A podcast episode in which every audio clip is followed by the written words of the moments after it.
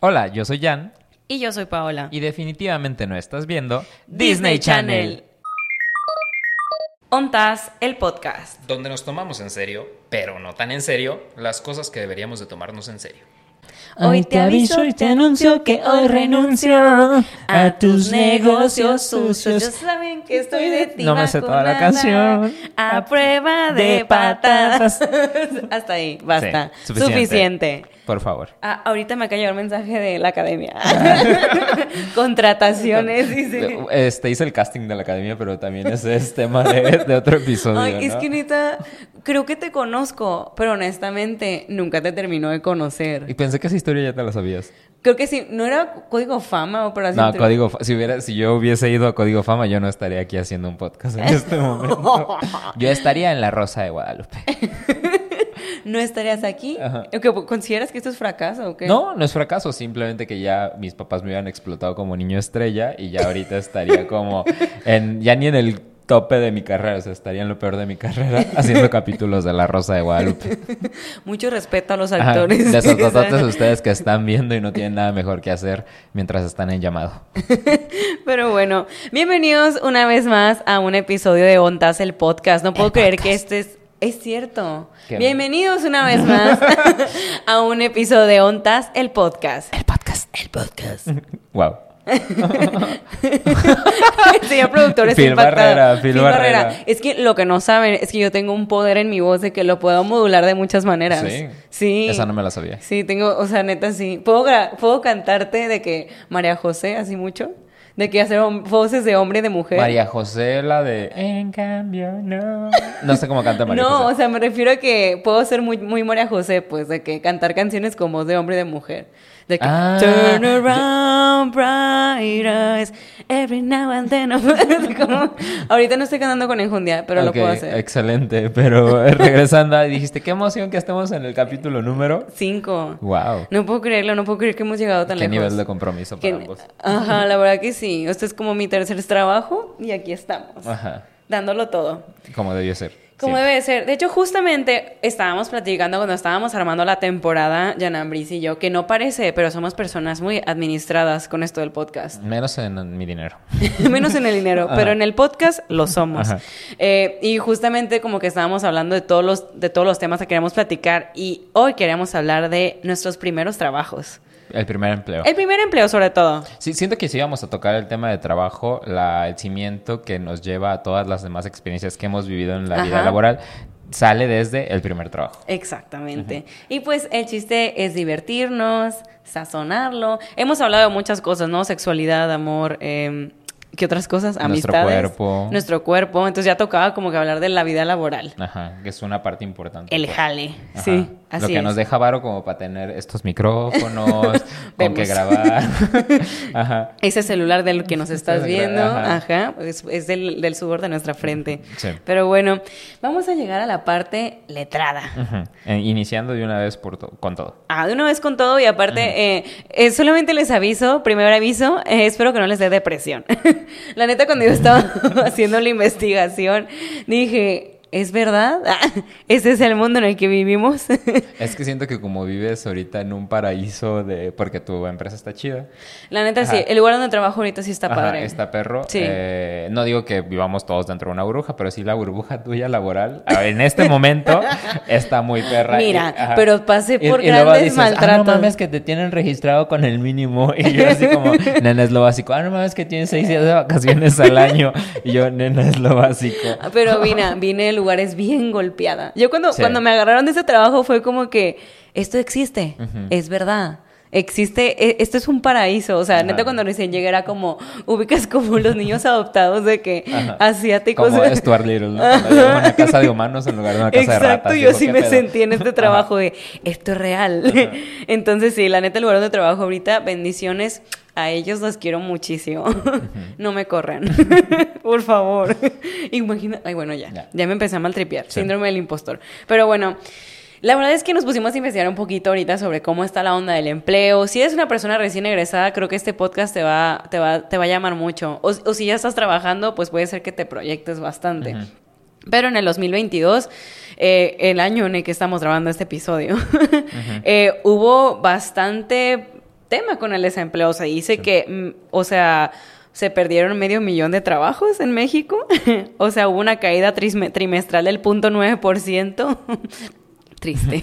¿Por Eh, qué? Porque dices, hubo una caída trimestral del 0.9% y te ríes. No, pues como una risa de nervios. de la tragedia, ¿no? De que, como- O sea, sí te puedes reír en videos de ahí caramba de cuando la gente se cae, pero cuando todo, cuando hay medio millón de personas que perdieron Ay, su pero trabajo. es que me da nervios. Yo me río de nerviosa. O sea, neta sí. O sea, es risa de nervios, honestamente. Y pues la neta es que está triste. El iPad me está fallando. Pero bueno, ahorita son tiempos difíciles para los adultos, los, los adultos jóvenes. Sí. O sea, nosotros. Me considero ahorita bendecida, pero en general toda nuestra generación no se la está llevando tan padre, honestamente. No, es que, eh, o sea, el mercado laboral actual, junto con las prestaciones y todo esto, que veníamos también nuevamente repitiendo desde una pandemia y que creímos que los adultos que manejan la mayor parte de las empresas creyeron o iban a creer que, wow, pudieron mantener a flote la empresa con home office y con ciertas libertades, no sé qué. Y como volvemos como a la reactivación económica, les valió verga. Y fue de otra vez regreso a las oficinas, otra vez te quiero aquí, otra vez Laura Nalga, ¿no? Y entonces, se- o sea, es como un tema como diferente, pero creo que sí nos eh, ayuda a entender el contexto actual de los empleos en México. o sea, Sí. Da es como, pues sí, nos da a entender que sí están bien pendejos los jefes. o no, en todos lados, pues si mi jefe está viendo esto, besotototes. te, te queremos mucho. Está fuerte. Y bueno, aparte, ahorita estamos en recesión económica. ¿Ya oficialmente estamos en recesión? Mira, yo no sé, yo he escuchado a mucha gente decir que, ah, que la recesión y no sé qué. Supongo que para el momento en que salga este episodio, si todos estamos en crisis viendo esto desde Wi-Fi libre Ajá. en la calle, supongo que ya estamos en recesión. Sí, es probable que, que ahorita cuando lo escuches este capítulo estemos Ajá. en recesión económica. De hecho, en mi trabajo sonaba mucho ese tema de que estamos en crisis porque pues hay ahorita un tema con los intereses en Estados Unidos, pero bueno, esa es harina de otro costal. Cosas que no entendemos mucho, pero que nos espantan. Pero nos vemos interesantes. Ajá. Así. Entonces, de hecho, toda nuestra generación, eh, adultos jóvenes, vamos a pasar por varias recesiones, especialmente con todo el tema de la pandemia. Tuvimos una sacudida. Sí. Sacudida. Es más, ¿a ti te tocó corte laboral, corte de personal en tus trabajos? Ay, si yo, es que como sigo en el mismo trabajo donde sucedieron estas cosas, no puedo hablar mucho, pero voy a decir que sí. Pues es que la mayoría. No, Es- yo sé, pero, o sea, A mí sí me tocó. gatada corte- tras gatada. Ya, si mi jefe ve esto, pues eh, es real lo que sucedió. Ajá. Pero sí. Pues sí, también en mi trabajo, en donde yo estaba cuando, cuando empezó todo el tema de pandemia, me tocó también corte de personal, que yo juré que no iba a sobrevivir. ¿De Juré, porque yo llevaba como un mes. Era cuando estabas en la agencia, ¿no? Sí, llevaba como un mes y decía, no, pues van a correr a la nueva. Dije, "No, ya me Yo veía. me hubiera corrido. yo me, yo me Ah. veía despachada. Y decía, no, aquí quedé. Pero no, me conservaron. Wow. Sí, sí, sí. Derroqué a los viejitos ahí. O sea, los, los viejos perdieron su trabajo para mantenerte. tú. Ay, no digas eso. Pero bueno, eh, efectivamente, regresando al tema de la, la recesión, ahorita hay, hay mucho esto y lo que pasa es que ahorita hay demasiada gente como que está con interés de tener como formación universitaria, pero el problema es que no hay los suficientes trabajos para cubrir eh, toda esa gente que se está graduando Sí. y si los hay como demanda específica de ciertos sectores que no está estudiando la gente. Por ejemplo, la programación. Tiene que haber un chingo ya, ¿no? No manches, pero neta yo estoy impresionada. Eh, Es que yo digo, o- o yo no tengo las habilidades, pero si las hubiera tenido, hubiera sido programadora. Yo creo que, ajá, si, si pudiera regresar en el tiempo. O yo no mames, o sea, si pudiera decirle a la Pau, bueno, yo no, o sea, hubiera, me hubiera muerto de hambre, pero es que neta me ha tocado que, o sea, las empresas de programación se pelean por los programadores. Pues, ajá, y son como, o sea, son ingenieros y todo esto que, o sea, como que a todos les enseñan programación. No sé qué tengo que estudiar para, para ser programador. No sabía, pues. Pero no mames, o sea, desde El que, señor productor infartado porque es ingeniero. pero desde que salen tienen sueldos muy vergas. Bueno, o sea, o es sea, que, que tú y yo venimos de... Es que no- nosotros quisimos el arte. Ajá, el arte, marketing, no sé qué. No, la neta sí me pendeja.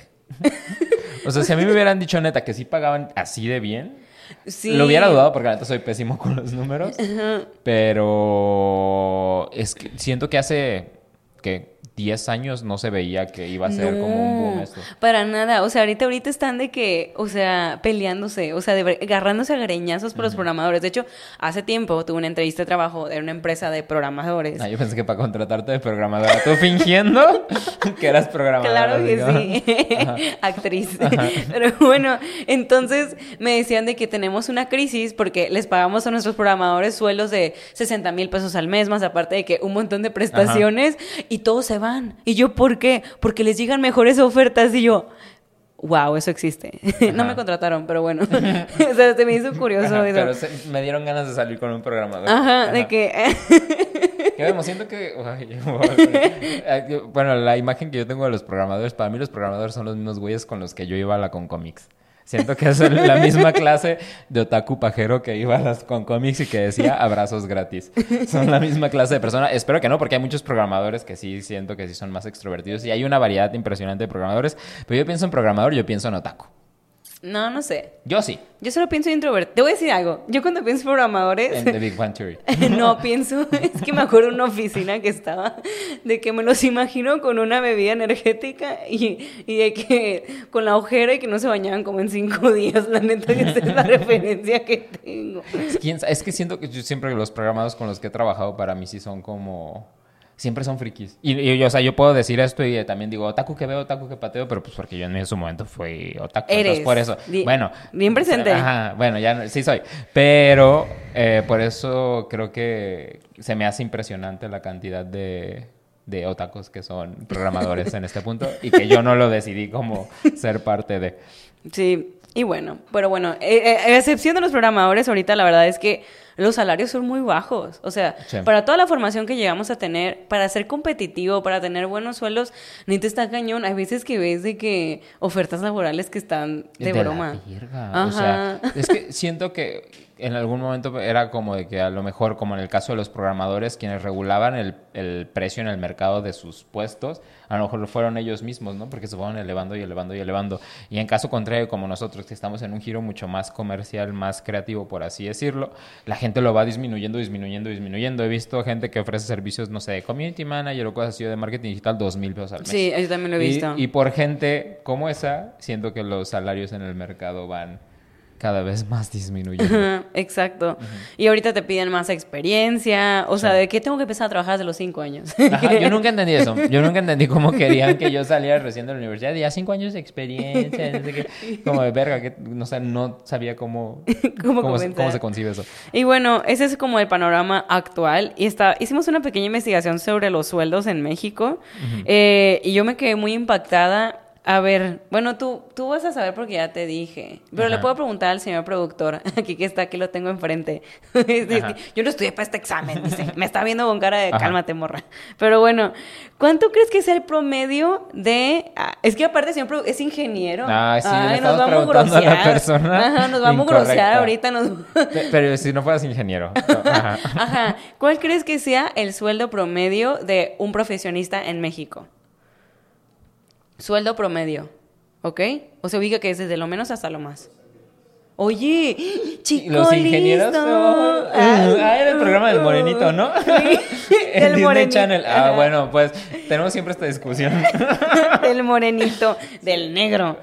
Sí. Sí, que no está mal decirlo. de Ajá, gente negra no está es mal decirle de negro. color, pero yo estoy acostumbrado a decir moreno. Pero sí, chico listo. Uh, en, uh. el Zapping Zone lo pasaba. Ajá, lo pasaba. Ajá. Pero sí, efectivamente, estás, estuviste súper cerca, ¿eh? Sí, o sea, latino dijo 12 mil. Ajá, pero son 13 mil pesos al mes, lo cual O está sea, ¿qué les enseñan en ingeniería para ser tan, tan más, evo- acertados? más evolucionados en la vida. Ajá. Pero bueno, es que eh, yo me impresioné. Mm, No, bueno, no, no se me hace tan extraño. No, sí, o sea, no se me hace tan extraño sabiendo que los sueldos en México están de la verga, pero sí, sí también es de, no mames, un sueldo promedio de 13 mil pesos.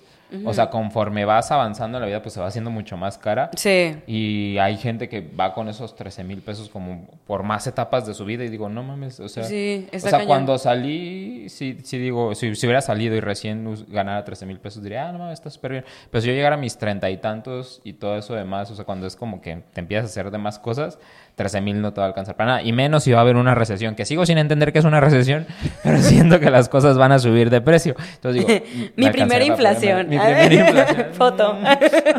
Me sentí, eh, o sea, me gustaría ya tener la playera de Paris Hilton que dice Stop being poor, así nada más, con mis 13 mil pesos yo. Impriman más billetes. Imprima más, más billetes. Más- más trabajo. monedas de 20 pesos. Pero bueno, y de hecho, lo, o sea, el promedio es 13 mil, pero se cree que lo máximo, más o menos, que puede ganar un profesionista, ¿cuánto crees que sea? Tú ya, ya lo lo vi. viste. A ver, señor ingeniero, ¿cuánto crees que sea como de los sueldos top, top en México en profesionistas? A ver, señor Al ingeniero, al mes. Él, ese sí le va a atinar. Ajá. Porque conoce la Ajá. abundancia. Ajá. Conoce la abundancia. Decretó. Decretó. Él sí decretó. Un A ver, un aproximado, así como CEO de una empresa chida. Ajá. Ajá. A ver, tíralo, Luis. Uy, hermano, te fuiste bajo. bajo. 310 mil pesos. O sea, la gente que tiene puestos muy, muy, muy, muy gordotes, de que eh, en altos corporativos, Ajá. en vistas como la que tenemos ahorita. Ajá, pero, o sea, de que tienes que trabajar para ganar 310 mil No pesos. sé, la neta. Aparte de político sin hacer nada, pues. no sé, pero está cañón. O sea, eh, a veces como que no me cabe la cabeza de cómo hay gente que gana tanto dinero. Ajá. ¿Y qué haría yo con tanto dinero? Yo Ajá. Mm. ah. De hecho, hay veces que digo de que, neta, la neta no me hace falta nada, estoy muy feliz y todo, pero la otra vez fui a Palacio de Hierro por cosas de chamba y dije, verdaderamente soy pobre. No, O sea, obviamente no eres pobre, pues, ni, ni mucho menos, claro que no. Pero digo, no manches, mercado. ¿cómo hay gente que gasta tanto dinero en tantas cosas? Como, ay, sí, bueno, ya yo voy a empezar a balconear gente, pero voy a decir. no, es como, como se hace bien pendejo que ya, no voy a decir nada. No, ya dilo, escúpelo. No, iba a hablar de mi jefe. Ah, no, entonces ya, Ajá. ok, va. de verdad, ya me puse nerviosa, Ajá, ¿eh? Pero bueno, también. ahora, ¿cuál creen que sea la carrera mejor pagada en este país? Yo me sorprendí también cuando. Yo me le- sorprendí también un poco. Claro, otra vez. Tenemos aquí a la Ah, persona que no ajá, leyó Luis, señor productor, adivínale. Échale, échale. ¿Cuál crees que...? Yo, programación, va a decir. Ay. Mi trabajo, va a decir. Ah, es que es ingeniero. Presumido. Presumido. Pues, ¿adivina qué? Fallaste. Medicina. Medicina es en promedio, pero te voy a decir algo. Es que siento que fue- está... ajá. Está muy cañón. Pero fue lo que dijimos, es en promedio. En promedio. O sea, en promedio sí creo que puede haber una media, porque siento que sí, sí los cui- sí Yo los de- voy con mis términos. Yo creo que es una estadística no... Muy fiable. No, no fiable, que no es una... A lo mejor el tamaño de la muestra no fue tan grande y Ah. no lo hace estadísticamente representativo como para poder decir que es la mejor pagada. Pero a lo mejor yo creo que si agarras a 10 personas y te das cuenta que hay médicos en los que haciendo cirugía o cosas así se llevan buen varo y lo comparas con de esos 10 agarraste 4 así y agarro 6 del doctor Simi, pues de todas maneras la media me va a dar como muy alta. La neta, sí. No por demeritar a los médicos de doctor Sí, Simi, no, pero, es que, está cañón. Sí, o sea, porque también si te pones a comparar, es que la neta los médicos son como rockstars, ya. Sí. O sea, los cirujanos plásticos y todos, o sea, neta está cañón lo mucho que pueden llegar a ganar, o sea, Los médicos pirujanos. los, los cirujanos. Sí, porque yo lo que aprendí es nunca salir con médico. Ay, a mí me da miedo Sí. salir con médicos, Sí, ¿eh? este, esto es como un breve lapso. Ay, la así neta, te voy a decir la neta. Yo fui a una fiesta de médicos hace poco. Es que están bien extraños. Sí, eran puros cirujanos plásticos. Para empezar, no bailaban. Y Eh, pus- eh, red flag. Ajá, pusieron la gasolina y nadie bailó. Y yo, ¿qué les, ¿quién les hizo tanto daño? Ajá. Ok, eso fue una. La otra, eh, eran, neta, tenían unos egos que no podía. Es que- Te ven como pinche, Ajá, sí. pinche bicho inferior. El, el ego del médico está bien elevado. Ay, no. Y aparte también siento que como vivieron como una etapa de su vida de esta, como cuando hacían las guardias, que vivías 24 o 36 horas en el hospital, como que les hizo un chingo de daño. Y Sí. por eso para mí son como médicos pirujanos, no sé dónde salió el término, pero lo había escuchado, porque es como una orjicojichupi fiesta y como, o sea, se dan entre todos y te enteras ya hasta que está saliendo con uno así como que, ah, estaba en la guardia, pero pues me cogía no sé quién y yo como, pues estábamos saliendo, carnal, ¿qué pedo? ¿Qué pasó? Ajá, y lo ven como bien normal. sí, la señora. O sea, y no, no, ajá, no lo estoy diciendo sin llorar, y no hay médico que me pueda negar esto. Sí siento que la mayoría. Ay, no sé, y sí. no los juzgo porque siento que es como gente. Necesito dopamina. Ajá, ajá, pues si estás ahí encerrado, pues necesitas No sé. el yo, no estímulo. sé, yo nunca he salido con médico. Aquí No al rato cuando Yo- escuche capítulo an- de que estoy saliendo con un doctor, me va a poner Y tú chichis. ya con el labio así bien hinchadito. Mm. Ajá. bien tuneada al rato, que no, la- no se parece a la pelirroja. Ay, no. Pero bueno, medicina es de las, las eh, carreras mejor pagadas, pero bueno, hay que poner en contexto. Después va el tema de finanzas, bancas, seguros, después construcción, luego ingeniería. Luego tecnologías de la información y de la comunicación. Sí, Yo, ah, electricidad, negocios y comercio, ingeniería industrial, ciencias de la comunicación, minería de extracción y ahí ¿Qui- para abajo. ¿Quién verga hace estas cosas? O sea, aquí dice que lo hizo el IMCO, que supongo que es el Instituto Mexicano de C, carrera. Comercio Ah, no sé. y O de Órale, ¿no? Pero, ¿quién hace estos estudios? Porque la neta, ¿de dónde sacaron que, por ejemplo, una ingeniería es de 13 mil el promedio al mes? Es que, bueno, no sé, hay que ver muchos factores. Es que tú, tú y yo no estamos en ese ramo. No, no estamos, pero aquí dice negocio y comercio, que supongo que es donde entramos, también está Sí, 13,000. pero bueno, no sé, está dudoso, ya me hiciste. Pero bueno, las carre- la carrera peor Y aparte, pagada bueno, es, información que sale en el economista. Pues Ajá, aquí sí, lo que nos estamos dudando es de dónde sale esta información o cuáles son los datos que hacen que, eh, que el promedio se vaya tan abajo, tan arriba. Sí. Y la carrera peor pagada es educación. O sea, dar clases. la neta. Sorprendido no estoy. Ya sé, qué triste. Yo toda la vida quise ser maestra. Y siento que lo único padre de ser maestro son las vacaciones.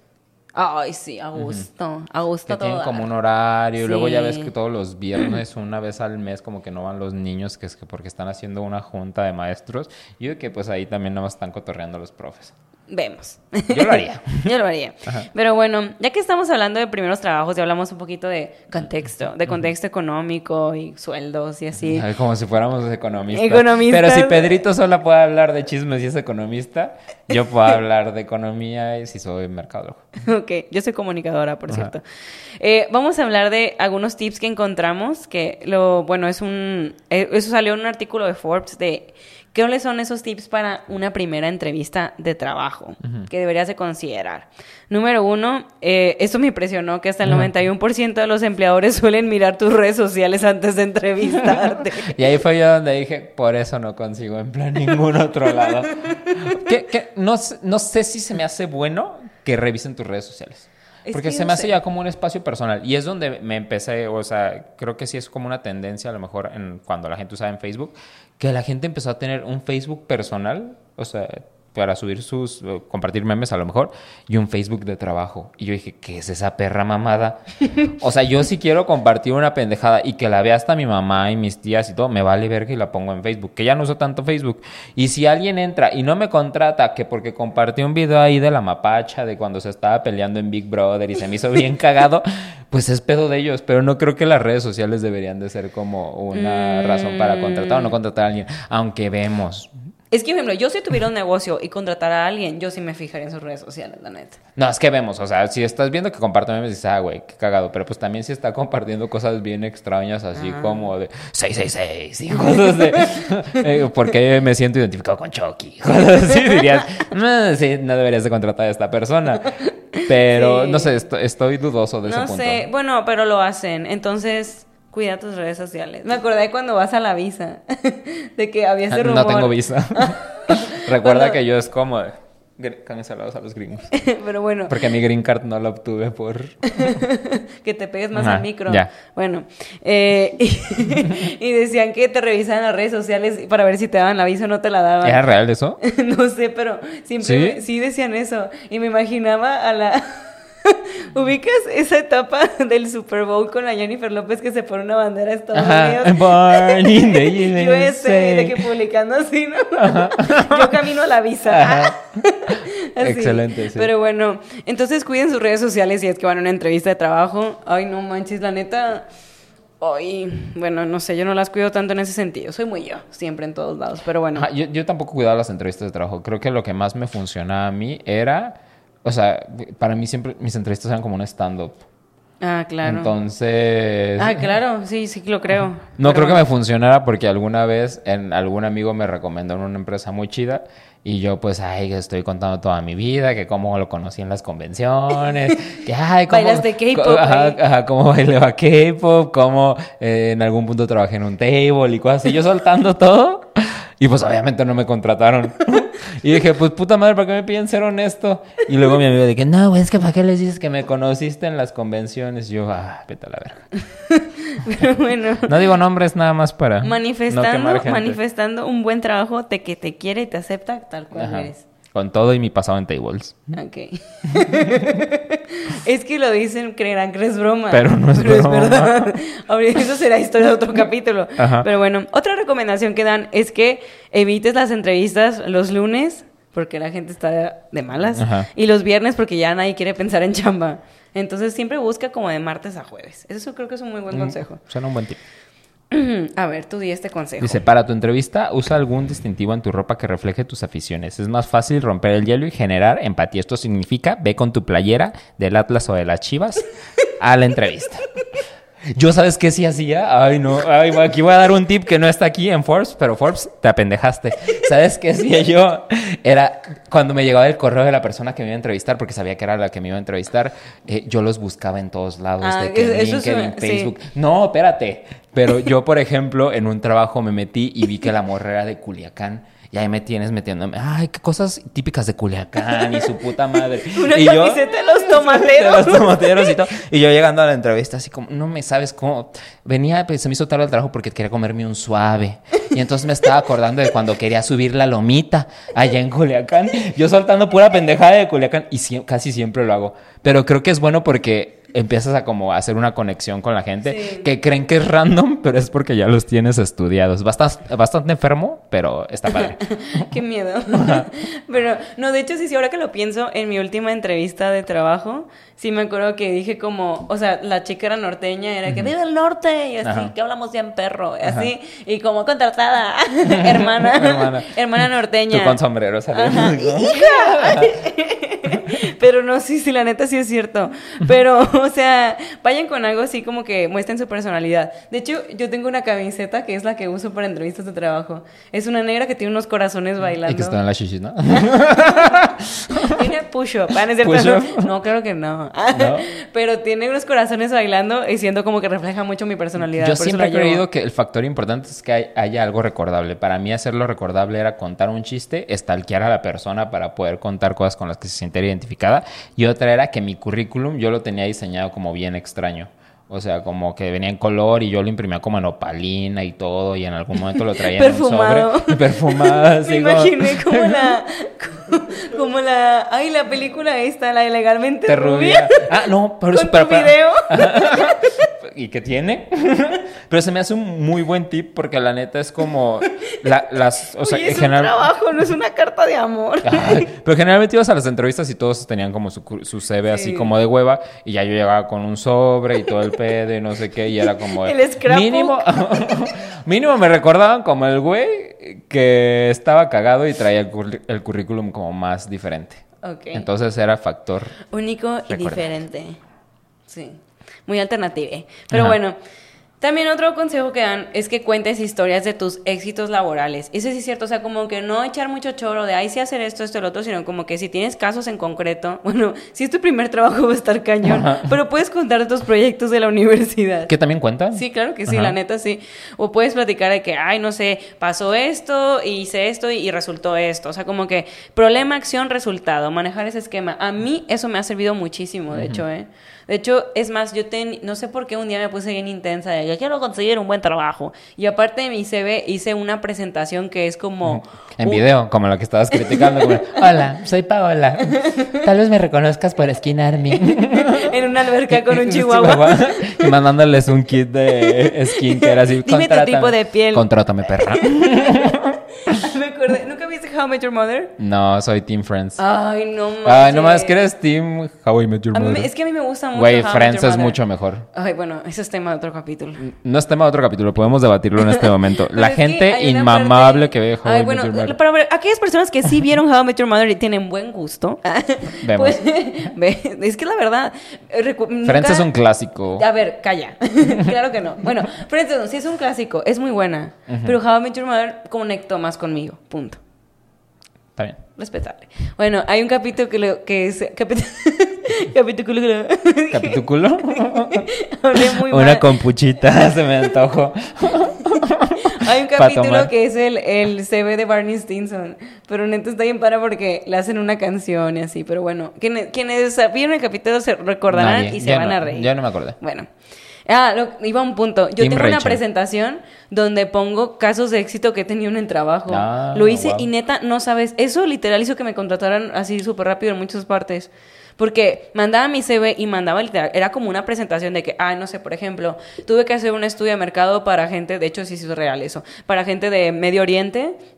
Era Bahrein, Jordania y así, porque trabajaba para una marca que tenía eh, sede allá. Entonces, de que ponía que los resultados que obtuve y cómo, cómo resultó la campaña y cómo se hizo la estrategia digital. O sea, así como muy concreto. Es más, también ¿no? para una reconocida marca de hamburguesas, de que hice también como lo Di mismo. nombres.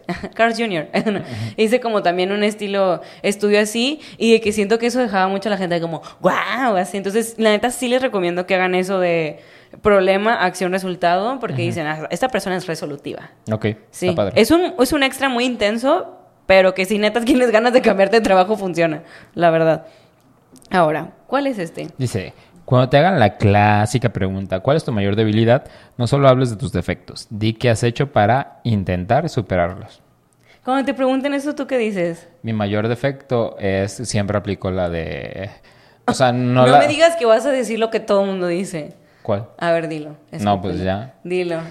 Ay, ya me puse nervioso. Dilo. No, digo la de que en realidad me gusta trabajar solo, porque es- Ah, siento que la gente, no- no- ahorita lo voy a decir de una mar- terrible manera porque no lo estoy procesando como debería, pero que siento que eh, la mayor parte del tiempo tengo que realizar todas las actividades del equipo para que las cosas salgan como yo quiero. Eso es el síndrome del Tengo impostor que también, aprender, ¿eh? y eso es lo que trabajo, aprender a delegar. Aprender a delegar. No, yo, yo, lo que todo el mundo dice cuando preguntan cuál es tu mayor debilidad, soy muy perfeccionista. Ah, no. Todos dicen eso. No. Neta, como detesto que digan eso. Ajá. Sí, güey, todos son muy perfeccionista. No puedo evitarlo hacerlo todo bien. Ajá, y los no contratas y viendo la verga.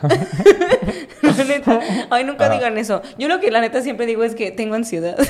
¿Sí? Sí, yo sí digo. De hecho, cuando me preguntan eso en entrevistas de que tengo ansiedad, pero ya me lo diagnosticaron y ya voy a terapia. Entonces todo bien, pero sí, justo, pues dices lo que, lo que la estás regando, pero pues sí también de que, bueno, ahorita estoy haciendo esto para que eso ya no me pase tanto. Y bueno, el último consejo es que 24 horas después de tu entrevista, no olvides mandar un mensaje de agradecimiento, aunque no quedes. Dejará las puertas abiertas. la neta eso nunca lo había hecho y nunca Ni se yo. me había ocurrido. De que gracias. Gracias por no contratarme, perra.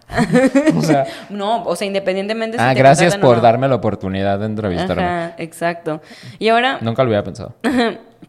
Hay un, vamos a hablar de un ciclo de vida del trabajo que lo hizo, ay no, es que ¿por qué, por qué, por qué todo lo hacen los americanos? No siento que sea un americano, a lo mejor es, Es yo, como a ver, no sé, un siento, ruso. siento que es un nombre como alemán, así ve. Porque ni siquiera es Jorge, es Es Jorge. Ajá. Ajá. De que- Y habla de el ciclo de vida de un trabajo. Ajá, vamos a platicar un poquito de eso porque siento que hizo mucho sentido. Sobre todo si vas a tener un primer trabajo, te vas a sentir muy identificado ¿no? en un futuro. O si ya estás trabajando, yo creo que te pasó. Sí. La primera etapa, ¿cuál es? La luna de miel. La luna de miel. Todo parece perfecto, jefe, equipo y empresa. Sí, la neta siempre cuando llegas a un lugar es de que miel en hojuelas. ¿Se te hace? A mí sí me pasa. Bueno, siento que en el primer trabajo sí sucede. sí, bueno, yo que tengo dices, una, una fuerte, fuerte inclinación a romantizar mi vida al Sí. inicio, eso siento que me pasa de que llegaba a un lugar y hasta de que, wow, así como que apreciaba cosas muy tontas y de que, ay, no manches, es que creo que es el, traba el, el trabajo de mis sueños. Sí. A mí me pasaba mucho eso al inicio. No sé, ¿a ti Yo no, roma- o sea, sí romantizaba algunos, pero había otros desde que yo desde el principio. Bueno, es que siento que algo que tenemos los millennials es que la rotación que teníamos en los trabajos era como, o es, al principio, o sea, en cuanto sales de la carrera, es como muy impresionante, ¿no? Eso es un O sea, de que, yo, ajá, de que yo no me convencía y es como, sale, bye, perras, y me iba como a, lo- a la semana. ¿En serio? Sí. Wow, pasabas el ciclo muy rápido. Ajá, que-. Vivía el duelo en la relación. O sea, en cuanto estaba firmando contrato, yo ya estaba diciendo, está bien. ya te estás esto". proyectando en otro lado. Pero, ay, no manches. Bueno, yo también he tenido mucha rotación. O sea, yo me he cambiado de trabajo muy rápido siempre. Es que, por ejemplo, me pasó en uno en el que puedes creerlo. O sea, yo sí me considero introextrovertido, ¿no? Ajá. Pero en ese trabajo me consideraban no- que no hablaba. O sea, que ah, es que no hablas, entonces, este, básicamente, o sea, tenía como, no me, sal- no me salí, si no me salieron, pero sí de que tenía dos semanas y me dijeron, ah, es que no cotorreas con la gente. Entonces te vamos a dejar ir. Y yo como, gracias. Yo- ¿Pueden creerlo? Ajá. No, pero es que era Y porque el mi- trabajo... mírenme ahora. Ajá, Y entonces- mira de quién se burlaban. ¿eh? Mira, mira de quién te burlas. Es el video de la niña argentina, ¿no? Que se ganó un, un viaje a no me acuerdo dónde. Sí, sí, Qué sí. buen video. Qué buen Tengo que video. volverlo a ver. Ajá. Eh, no, pero es que pues, eran tiempos bien raros, tal vez 2017, 2016, 2015, algo así. Y No era, te conocía todavía. equipo- era como homofóbico el lugar, misógino, hablaban de pura pendejada. Entonces yo llegaba y me ponía audífonos y... Es que sí, cuando no conectas con la filosofía del lugar, sí, Sí. está muy cañón. Sí. Es- eso es importante. Y bueno, la segunda etapa es el reality check. Cuando ya como que ya te das cuenta de que, ok, ya sé para qué estoy aquí. O sea, ya vi que si hay pedos, ya vi que, eh, pues, para qué me están Sí. contratando y así, como que te cae el, así, tras, el trancazo. Sí. El trancazo. La siguiente etapa es cuando ya eres el aprendiz, que es cuando ya tienes esta, empiezas la curva de aprendizaje y tu productividad está a tope, ¿no? Estás absorbiendo todo lo que se puede Sí. y estás viendo qué onda y aprendiendo y te estás adaptando. La cuarta es, ya sé cómo está esto. O yo sé cómo está esto. Y es donde te has convertido en el amo y señor de tu trabajo. O sea, ya sabes hacer todas tus actividades. O sea, como quien dice, ya le mediste el agua a los camotes. Y es ese, ese momento en el que no debería yo estar dando estos consejos, por si alguien de mi trabajo también lo está viendo. Pero en el que ya sabes cómo y qué cosas puedes ha- hacer, no voy a decir dagas, pero más bien eh, cómo tratar a los jefes, cómo presentar ciertas cosas para que tu trabajo se siga viendo que lo estás realizando bien, pero al mismo tiempo, pues tampoco te, te mueras por realizar como toda la chamba. Claro. El siguiente es el Valle de las Dudas. Que este es el momento donde sí ya, o sea, si estás en esta etapa es cuando puedes decir, ¿me quedo o me voy? sí. La neta, que es cuando ya te empiezas a cuestionar mucho de que realmente esto es lo que quiero en mi vida, esto me está llevando a donde yo quiero, o sea, creo que lo disfruto, soy feliz, tengo que irme. O sea, ese es el momento donde puedes tomar la iniciativa de, ok, me largo. Sí. Pero, o te quedas, que también puede ser, es un buen, buen momento. Ya después de ahí ya sigue la perder la motivación. Perder la motivación. La neta, en, tus, en tu primer trabajo en específico, ¿a qué etapa llegaste? Ay, primer trabajo, trabajo, primer trabajo de la carrera. Primer trabajo de la carrera. Yo creo que llegué No a... digas todavía- no digas Ajá, todavía en No voy a decir qué es, pero creo que llegué al de la motivación. Ok. Eh, ¿a- ¿Adiós motivación? Sí. O sea, ¿ya no estabas motivado? No. Ok. Ok. Yo, ah, yo estaba en el, también yo creo que en ese, en ese, en ese paso me quedé cuando me fui. Y después de ese ya sigue el burnout, pues de que ya, to- ya, ya no quieres estar ahí, ya estás harto y así, pero que, o sea, es cuestión de tiempo que ya te vayas. Que de hecho creo te voy a decir algo, creo que muchos se quedan en el 6. Sí. Muchos se quedan en el 6 y se quedan por años en el 6, de que cero motivados y nomás ahí pasando Es, como es que llega un momento en el que pues a lo mejor eh, no estás motivado, pero como ya sabes realizar el trabajo y es conveniente para ti, pues porque te están pagando, a Ajá. final de cuentas, pues creo que te quedas porque pues es un ingreso seguro. Claro, claro. Ahora, ay, no manches, como que erupte. Perdón, ¿no se escuchó? No. Ay, no, qué vergüenza. Pero bueno, ahora vamos a empezar como un poquito más, ya, como si no hubiéramos hablado nosotros en todo el- lo que va del capítulo, pero vamos a hablar un poquito más de cotorreo. Ok. Cotorreo, cotorreo. Vamos a ponernos en contexto, vamos a hablar de nuestros primeros trabajos. Jan Ambris, tú primero. Ok. ¿Cuántos años este, tienes ahorita? vein- eh, bueno, ahorita cuando salga el episodio voy a tener 29, entonces Ok. 29. eh, 29 estudié mercadotecnia. Este, mercadotecnia así tal cual. Sí. Ok. ¿Por qué mercadotecnia así tal cual? Porque a veces tienen nombres raros y así, o administración y mercadotecnia. Ah, no, mercadotecnia tal cual. Lo estudié en la poderosísima UDG, Universidad de Guadalajara. Y eh, mi primer trabajo de la carrera. Mi primer trabajo de la carrera, creo que. No lo cuento y sí lo cuento, pero estuve como dos meses en una. de esas cosas, como un mes, dos meses que te digo, en una fábrica que era vendían insumos para cosas químicas y no sé qué. Y, la neta estaba viendo la verga pero, y me contrataron porque la gerente de marketing necesitaba como un, un mercadólogo pues que le ayudara. Pero en realidad como yo era la única persona, hombre, hombre, de marketing en el equipo, eh, mi trabajo era llegar y cargar cajas y promocionales desde la oficina de marketing hacia el otro lado de la bodega. No manches. Entonces- o sea, eres un chalán. Ajá.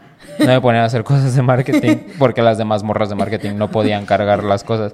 Y pues como me vieron así gordito, rozagante, chapetón, dijeron, este güey puede con todo. y ese fue mi, mi primer trabajo, pero duró una madre y ya es el que considero así mi primer trabajo. Entré a trabajar a... Espérate, va a ser de que trabajo o CrossFit. Ajá. Y dijeras, me puse flajito, pues no.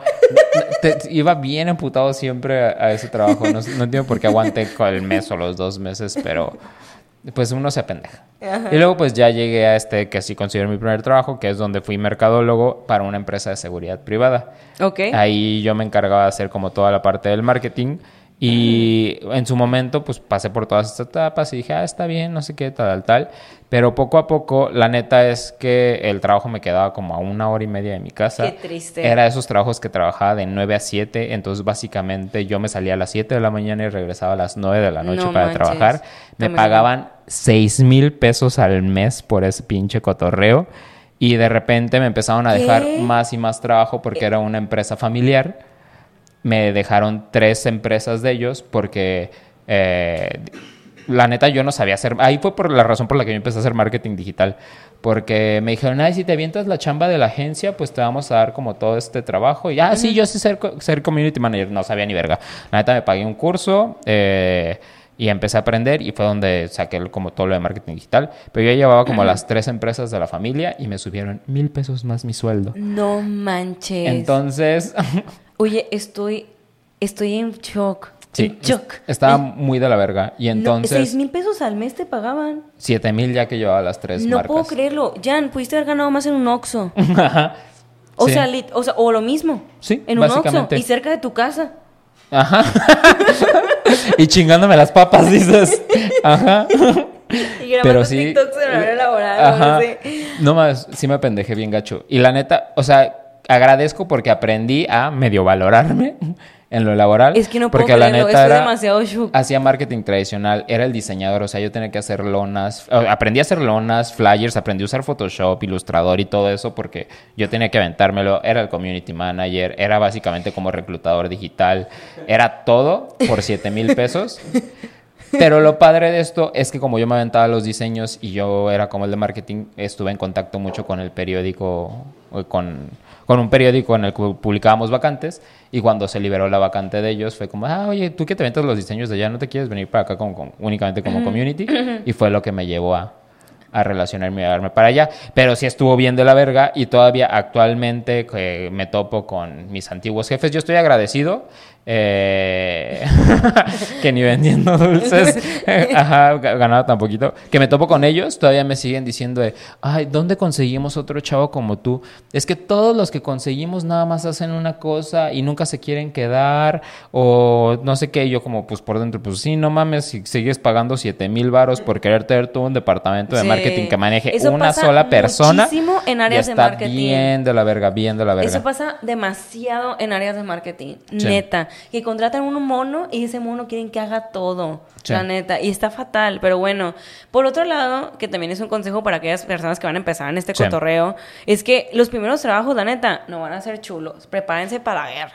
Sí, o sea, no van a estar padres. Siento que no van a estar padres, no van a estar bien pagados, pero creo que poco a poco te empiezan a preparar para las cosas de un trabajo mejor que te puede esperar. Ajá, exactamente. O sea, si te- de hecho, los que están en marketing, a mí yo he escuchado eso de que cuando ven que una persona lleva de experiencia en agencias de publicidad dos años o más, hermano, estás listo para todo.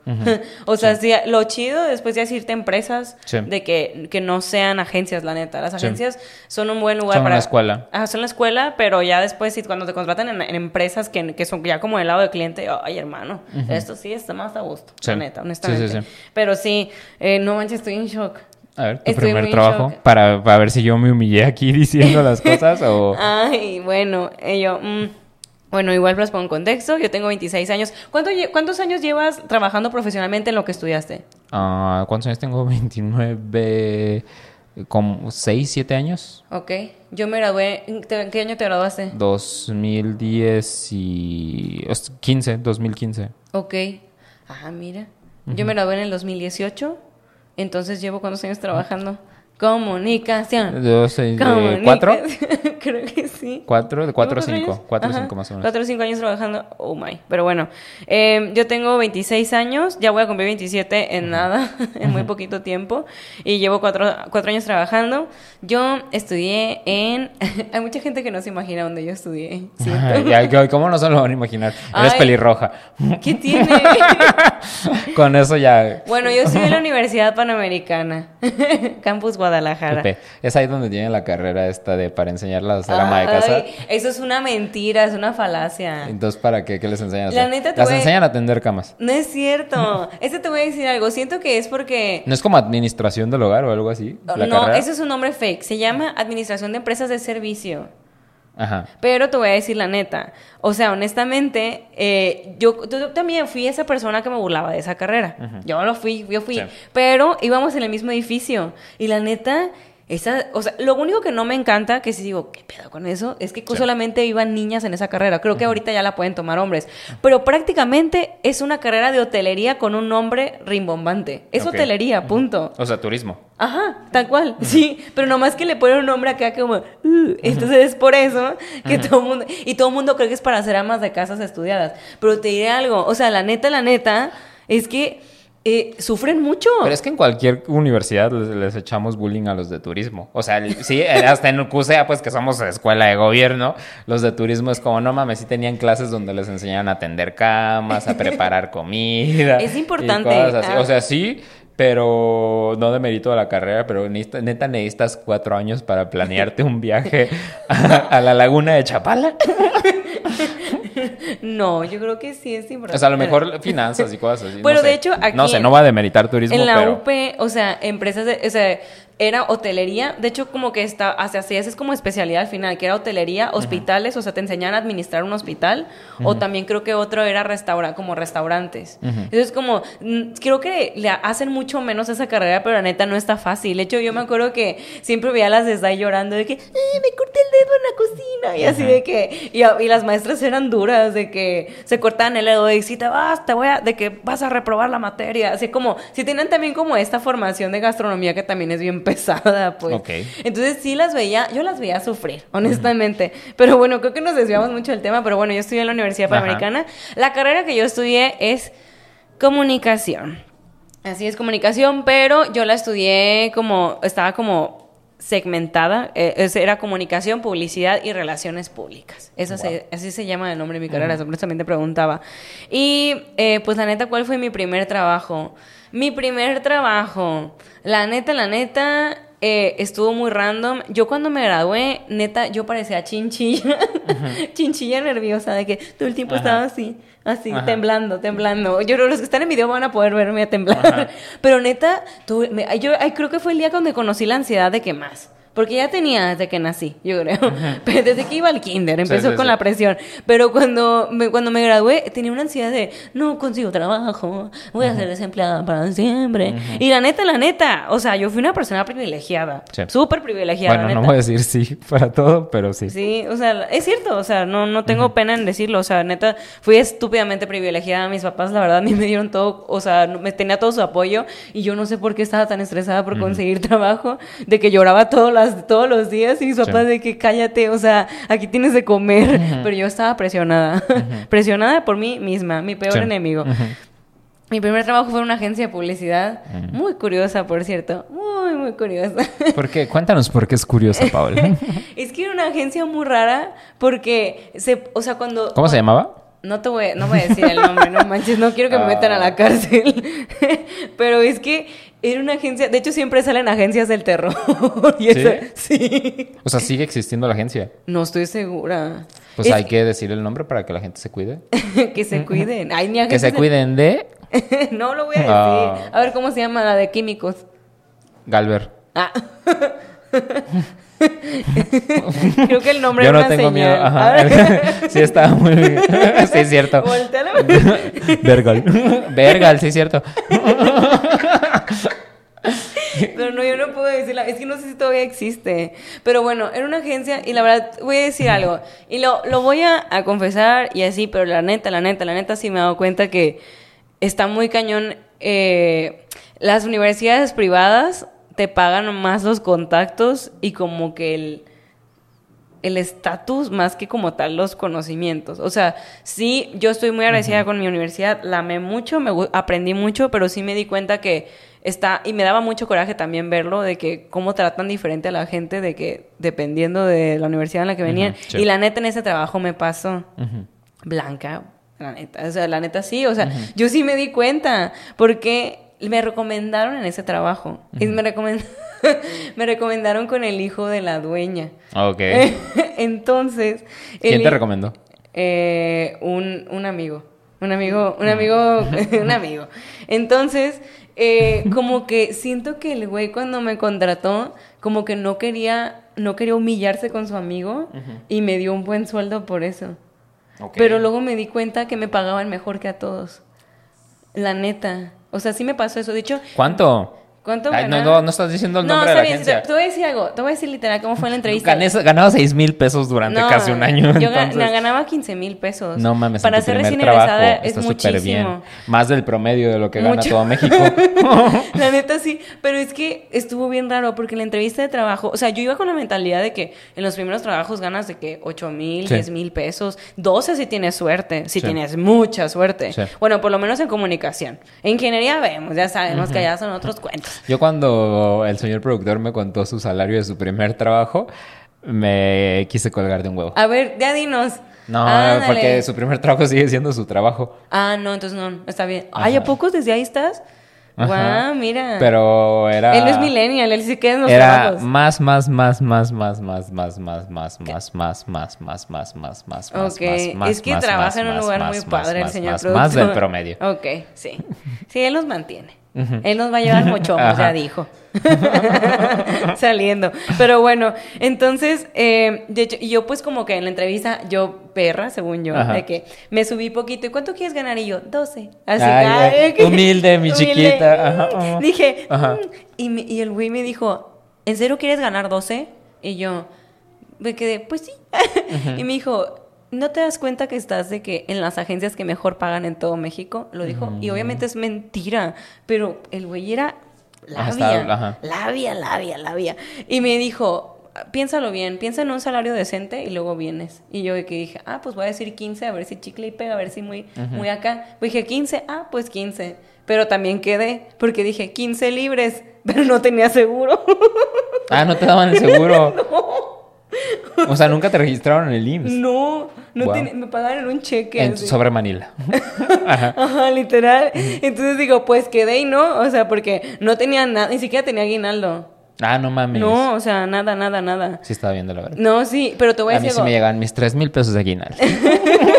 pero, de hecho, estaba peor porque, eh, o sea, como que yo, luego cuando ya entré... Espérate, a mí también me pagaban en sobre, ya me acordé. estabas en el IMSS. No me acuerdo, pero me pagaban en sobre. Ay, no. Era de caja chica y sacaban tus Ay, Dios. ya recuerdos de Vietnam. Pero bueno, es que. Ay, güey, con ese tema de. de que luego cuando ya llegué al trabajo y ya empecé como medio a escuchar sueldos por X que, que, ahí es donde. A mí se me hace una pendejada que la gente no pueda hablar de los sueldos. Ay, a mí, yo no, entiendo. A mí sí me pone muy incómoda. yo lo voy a decir, me pone muy incómoda. No, pero en el trabajo, en la oficina. Sí, o sea, porque sabe... pudieran hacer un sindicato, dices no, no, no, no, no, no, por, por la resistencia, sino porque creo que, por ejemplo, si todos somos, no sé, community managers y cosas así, pues que todos tendríamos que tener el mismo sueldo, pues. Sí. Porque para mí los sueldos son para los puestos, no los sueldos para las personas, ¿no? Y pues dependiendo de la empresa.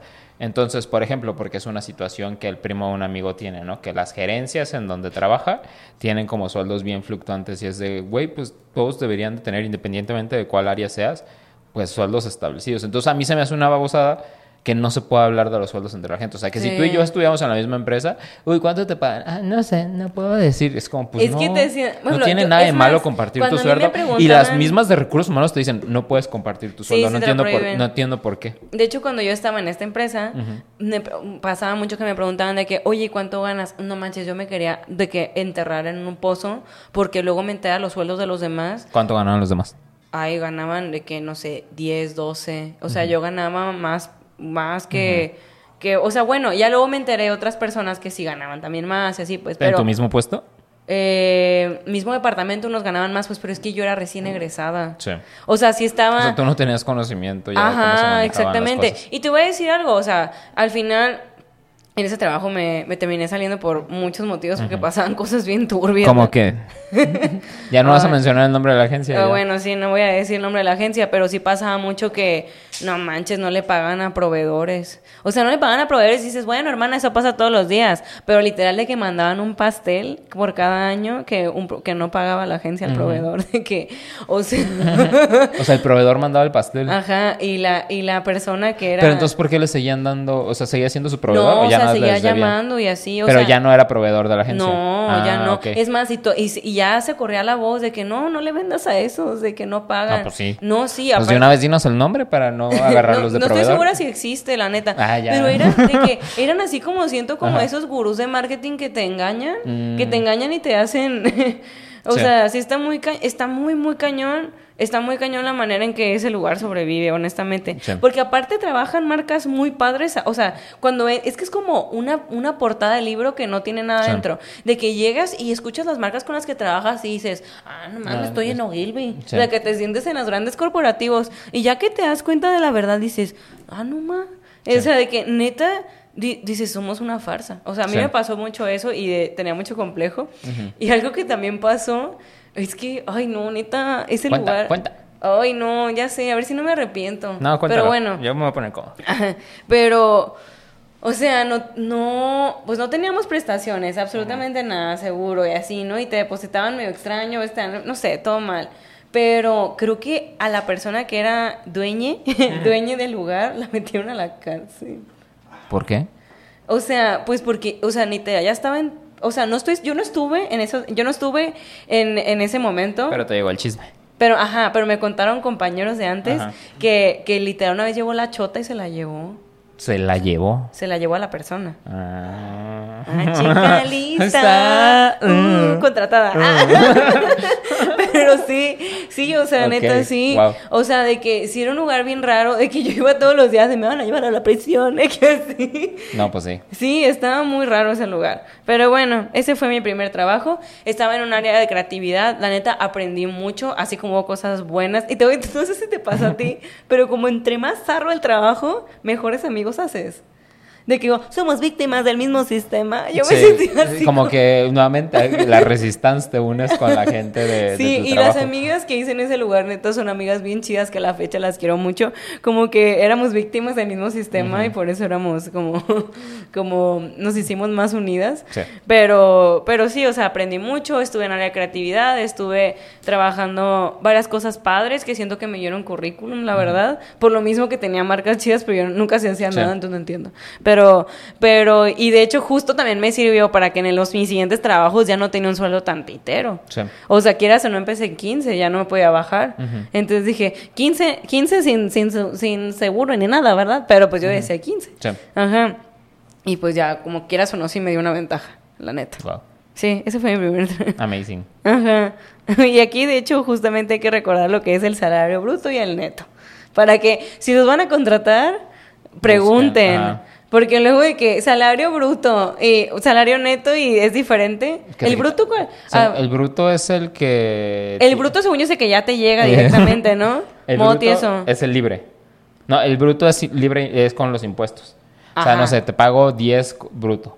Pero ya que te quito impuestos es el salario neto. Ajá. Que es lo que el, el dinero que Sí. tienes, que a lo mejor son 7200 pesos. y de hecho, la neta también para que lo consideren si es que están buscando su primer trabajo. O sea, Ah, no- siempre creo preguntan. que eso no, eso sí, no es nuestro y no está mal creo. preguntar el neto. Siempre preguntan Ajá, salarios. Porque Por- no sé por qué nos da pena también preguntar salarios. Sí. Me caga estar buscando trabajo. No sé, o sea, cuando la gente busca trabajo porque le está ayudando a. a- bueno, espero nada, a mi hermana buscar trabajo. Que espero que tus jefes no vean esto, Nabil. Eh, Pero me caga que era de que estamos buscando su puesto y, ah, salario a mencionar en entrevista. Y la llamaban. Y era de que, ah, ¿y cuánto te dijeron que pagan? Ah, que cuando vaya a la entrevista me dicen, yo, no vayas. Porque si la empresa no te puede decir antes para eh, cuánto es lo que pagan, cuánto es lo que están ofreciendo, no son lo suficientemente profesionales como para que tú pierdas tu Es tiempo. que en la neta, sí, eso está. Y al principio te Y da mucho pagaban miedo. 60 mil baros. Uy. Eh, Pero es que es lo que pasa, pues, de que al principio te da un montón de pena preguntar Sí. esas cosas. Es que nos da pena hablar de dinero. Ajá, y cuando, re- de hecho, cuando recién me grabé, de que me pasaba muchísimo eso, de que, eh, o sea, de haber sabido que, bueno, al final, eh, X, no, no cambiaría las decisiones que tomé, Sí. De- pero de saber que, de haber sabido, está bien dicho, no sé, pero bueno, vemos, comunicación. Sí, Eh, pero, o sea, como que sí pregunten ese tipo de cosas, porque luego pasa, no sé, que te dan de alta con el mínimo. Ah, bueno, yo estoy dado de alta con el mínimo. Yo afortunadamente ahorita sí estoy dada, dada de alta full. Pero también, o sea, yo digo que pregunten porque son cosas que se consideran y son preguntas como Sí. medio incómodas, pero no tenemos derecho a saberlas como Y- y trabajadores. es que, ay, bueno, es que ahí yo nuevamente es donde digo que, tengo, que tenemos que iniciar la revolución, porque es que el mercado laboral, por ejemplo, ahorita que hay una recesión, se pone tan denso que pues las empresas se ponen el, el moño de que, ah, pues es que te registro con el mínimo si quieres y no voy a buscar trabajo en otro lado. Y entonces de puta. bueno, pues, por lo menos si lo, o sea, por lo menos que sepas, pues. de Ah, que te lo digan desde Ajá, un de que, oye, ¿sabes qué? Te vamos a registrar. O sea, como que ser muy transparentes con ese tema, porque luego, no sé, neta sí me ha tocado ver jugadas bien zarras de Sí que... las hacen. Sí, o de que luego, ay, ¿saben qué? Cambiamos el nombre de la empresa, entonces pierdes toda la antigüedad. Como todo ese tipo de cosas. Ay, de que... Y al principio te hacen güey. La neta, eh, sí, o sea, prepárense a que les vean la cara.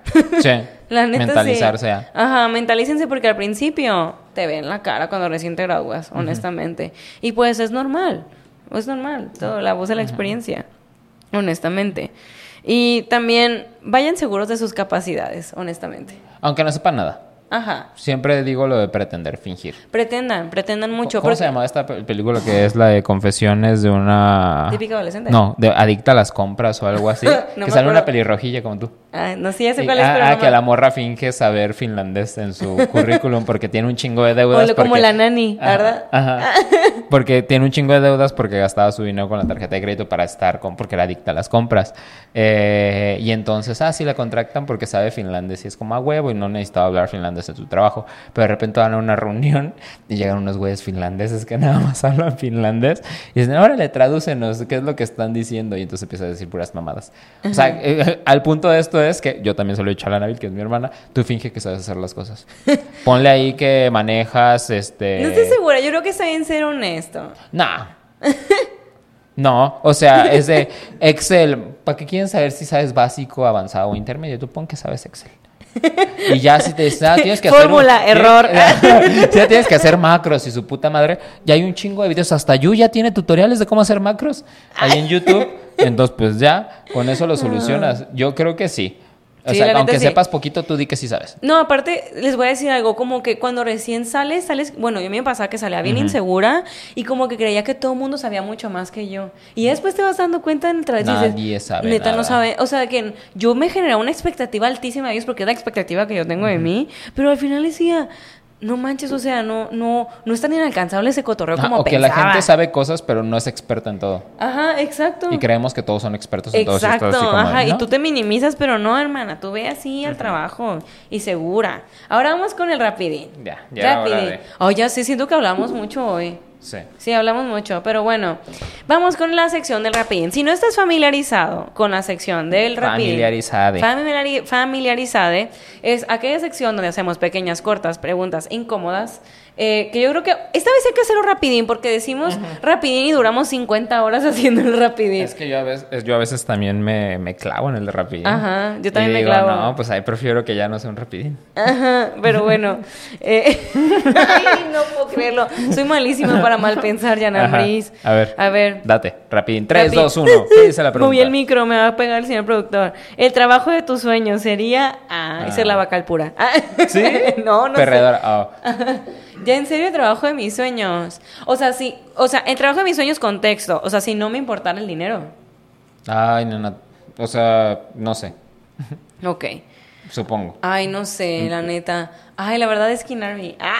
Sí, ah, pues dedícate a Skin Army. Sí, ya- no, pues estoy en eso. Ah, excelente. estoy en eso. O sea, amo la creación de contenido, la neta. Honestamente, sí me gusta un montón. Excelente. Es muy bonito. Muy, muy bonito. Qué padre. Sí, ¿tú? El mío sería tener mi propio eh, programa de comida como de viajando alrededor del mundo y probando comida de todos lados. Ay, qué y dando así padre. como que me gusta, ¿no? Que ah, me gustó esto, no sé qué, sin ser experto, porque a veces también, ay, en el retrogusto el chef dijo que no es que no mames, yo quiero saber si está bueno o no está bueno y ya, como un mortal que lo va, eh, lo va a probar. Sí, aparte, tú eres juzgoncito, entonces Soy- sí. soy mamón. Juzgoncito. Mamón. Sí. A veces. ¿Voy yo? Así es tú. Ajá, a ver, rápido. Rápido. Dice. Dice aquí. si pudieras cambiar la chamba a la otra persona, o sea, a ti y al señor productor, ¿qué trabajos serían los que tendrían ellos?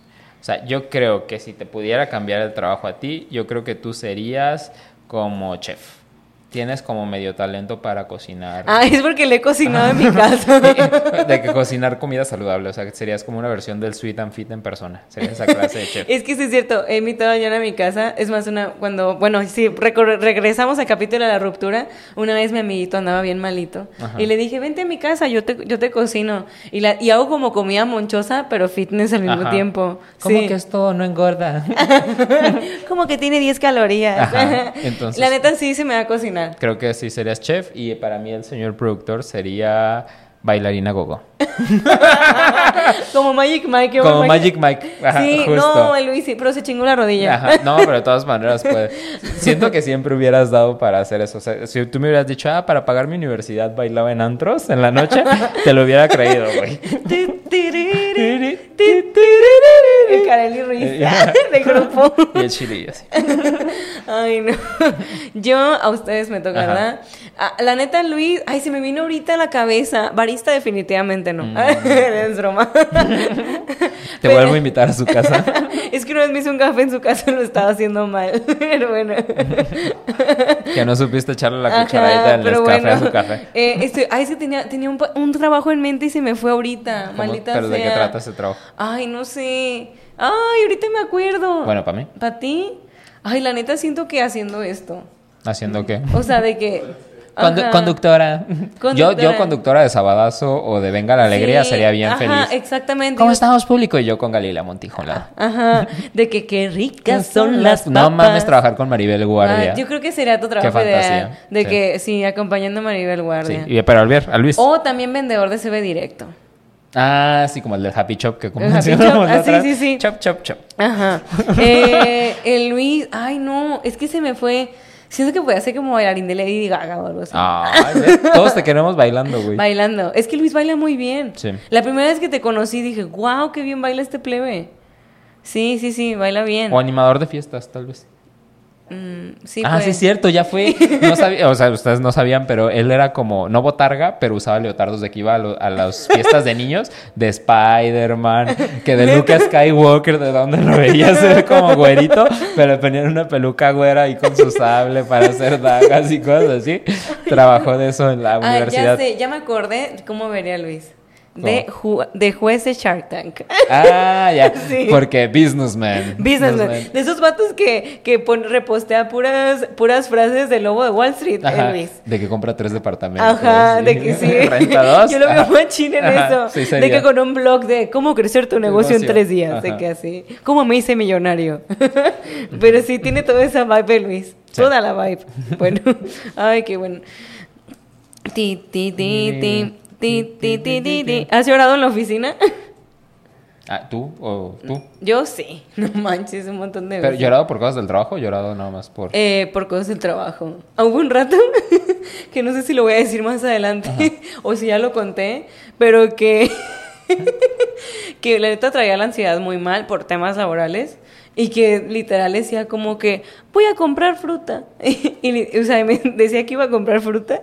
De hecho, me, trabajaba por aquí, de hecho, Ajá. ahorita donde estamos trabajando.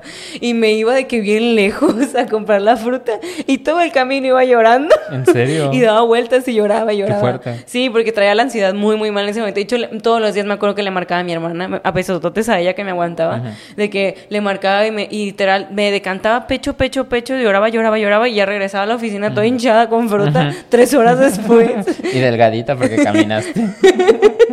Qué lo importante. insolada. Pero sí, eh, sí, manches, muchas veces. Muchas veces lloraba en la oficina. Me encerraba en el baño a llorar, sí. Wow. O sea, yo creo que yo soy chillón, pero eh, creo que soy muy desapegado en temas del trabajo porque entiendo que el trabajo es trabajo y si me llegaran a correr es como, pues busco otro trabajo. Si la llevo a cagar es, pues soy humano, la cagué. Entonces nunca he llorado por temas de trabajo. ¿No? Por mucho, o sea, me estreso, lo soluciono y si no se soluciona es como, pues ya, ¿qué pasó? ¿Qué más puedo hacer? Ujú. Entonces, no, es que siento que tú respondes más al enojo que al llanto. O sea, yo soy de Ajá. esas personas que, que lloro cuando se enoja. Llora cuando se enoja. Tú, tú sí te enojas. Ah, sí. Ajá. Por ejemplo, yo te he visto emperrado por trabajo. Ah, sí, sí, sí. me que emperro. creo que podría ser mi equivalente a llorar. Ah, va. Entonces sí, sí Pero me emperro. Sí, sí, sí. Sigues tú. Ah, a ver. Uy, a ver, esta es buena porque la escribí yo. Dice, si descubrieras que tienes talento natural como teibolera y enseguida te contrataran, ¿dejarías tu trabajo? Y enseguida me O sea, en contrataron. cuanto, o sea, ya te diste cuenta que ahorita que eres buenísima teibolera. Tienes como un don natural de que la gente se te queda viendo. O sea, tocas un tubo y la gente ya te está viendo. y me tiro billetes. Ajá. Ajá. ¿Dejarías tu Ah, trabajo? No, ¿No? no lo dejaría. Desperdiciarías tu don. O sea, que el público no conozca no, pues cuál es igual tu lo don. tomará como ejercicio. De que no, fuera pero a est- hacerte. estamos haciendo trabajo. No, Llega Don Tapanco y te dice, ¿qué vas? no, no, no. Es no, tu no. momento, ¿no? No. Sería la, la cereza. Ah, la cherry. La cherry. Así. No, Eh, la neta no. Porque, ¿Viste la película, la de Hustlers? Hustlers, sí. la viste, ¿no? Eh, pues la neta no, es un trabajo complicado. Pero O sea, nada más bailar, tú bailar. Ay, pero no, no me gusta que me sabrosen. Ah, de que cosifícame. Bueno, yo sí lo haría, porque sí, o sea, me encuero a gratis en internet. Creo que pues me podría encuerar arriba de un escenario un ratito. Es Y todo bailas lo que haría. bailas muy bien. Ti, ti, moviendo la energía. ¿Cuál fuera tu intro para de, de, de stripper? No sé, no lo había pensado. Ay, ¿eh? claro que lo sabes. a, a lo mejor alguna canción como de Taylor Swift. Ay, no manches. Pero de esas De canciones. que remix. Ajá. And you can see. Tal vez, ajá. No, tiene canciones medio putonas la Taylor, pues. como, Una así como, como medio la. putona. No, hay una que cuando salen caminando las morritas.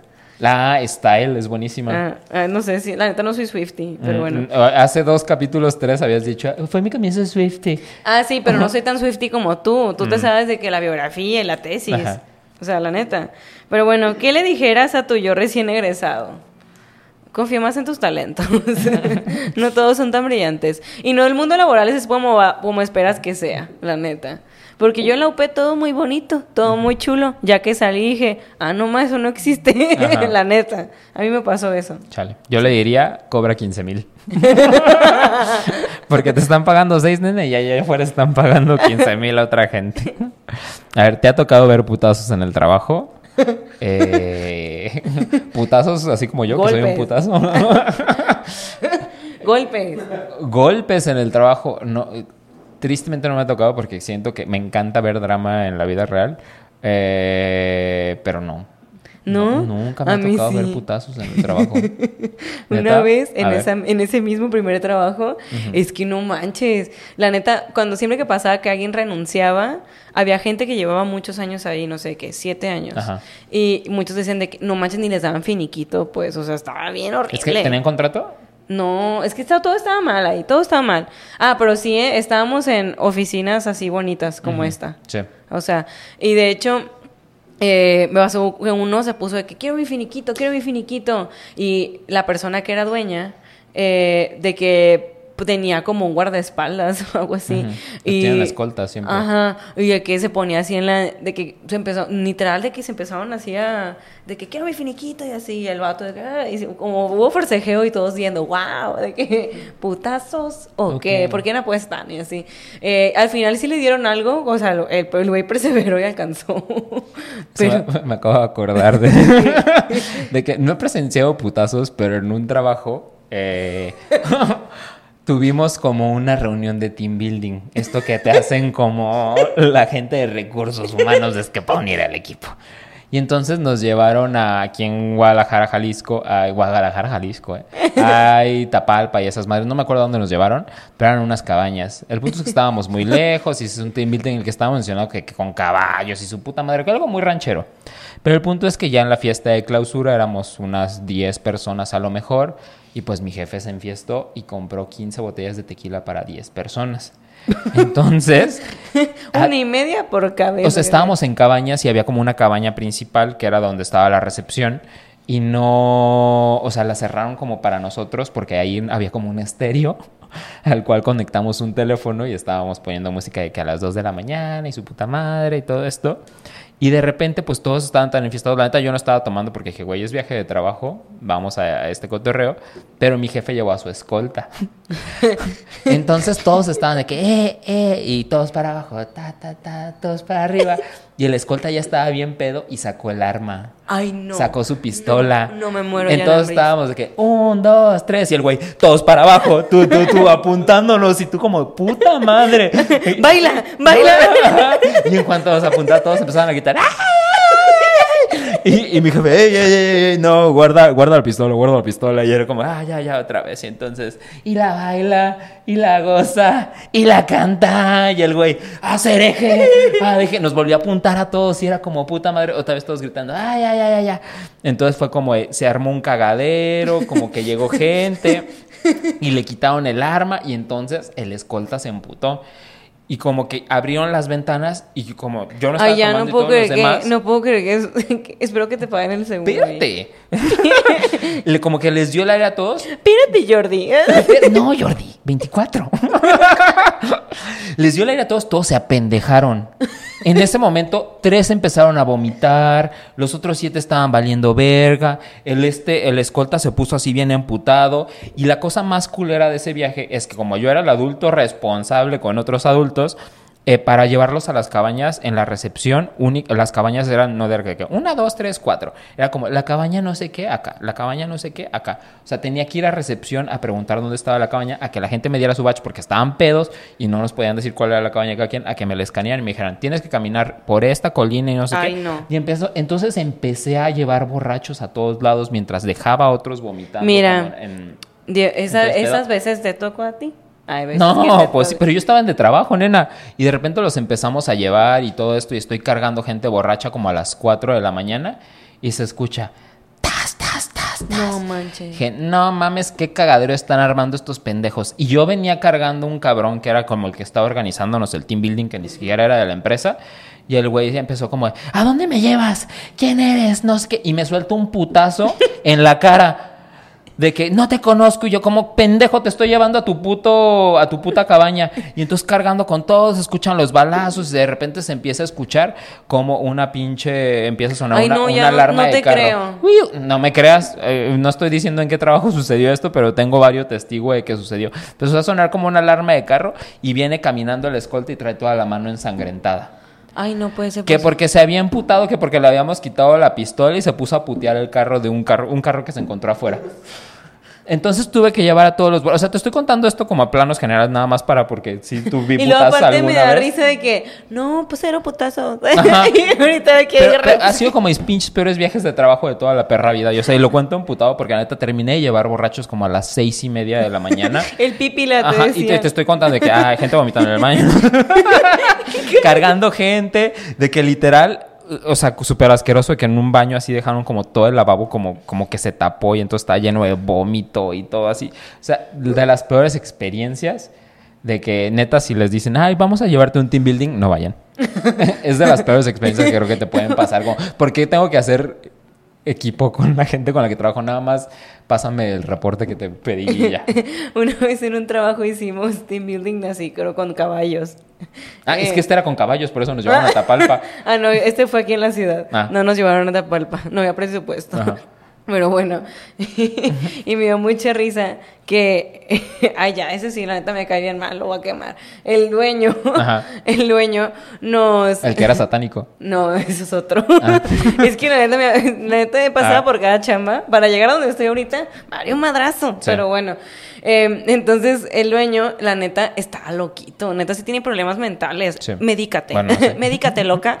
Pero la neta, sí tenía como problemas de manejo de emociones. Y él juraba que todos estaban mal, menos él. Pero él era el problema problema un hombre es el problema, Siempre. como siempre lo decimos. Entonces nos llevó a un team building con caballos, él jurando como, al fin van a decirles que todos están, que todos valen madre, y así, ¿no? Y al final, aparte, el, el que dio el curso era su primo. Ah. Ay, pero aparte era como el, el primo guapo semental, decía, Ah. "Ah, de que la persona más encantadora del mundo, de que, güey, ¿por qué no nos tocó este gen aquí? Pero Secreto bueno. en la montaña. Secreto en la montaña. Y en eso que termina todo el, como todo el análisis así, de que prácticamente le dice enfrente de todos de que tú eres el problema. ¿En serio? no lo dijo así, pero es que la dirección que llevan y neta de que quemándolo, no le saben, no sa- ustedes todos quieren trabajar, pero nadie sabe cómo dirigirlos. Y yo, ¡ah! Y yo, putazos, ¿o Y pagó por eso. y el vato morado. Ajá. y yo, qué bonito es ver triunfar el bien. Sí. Vive el proletariado. Pero eh, esperemos ustedes si hayan pres- eh, presenciado putazos en su trabajo, no porque nos guste la violencia, pero porque nos gusta el drama y la emoción. Ajá, sí. Ay, no, bueno, me reí mucho. Ahora sí le damos fin a este capítulo. El rapidín que no fue rapidín. Pero bueno, síganos en nuestras redes sociales.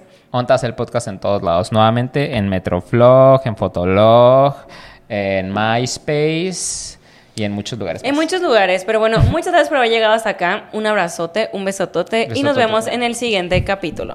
Bye. Bye.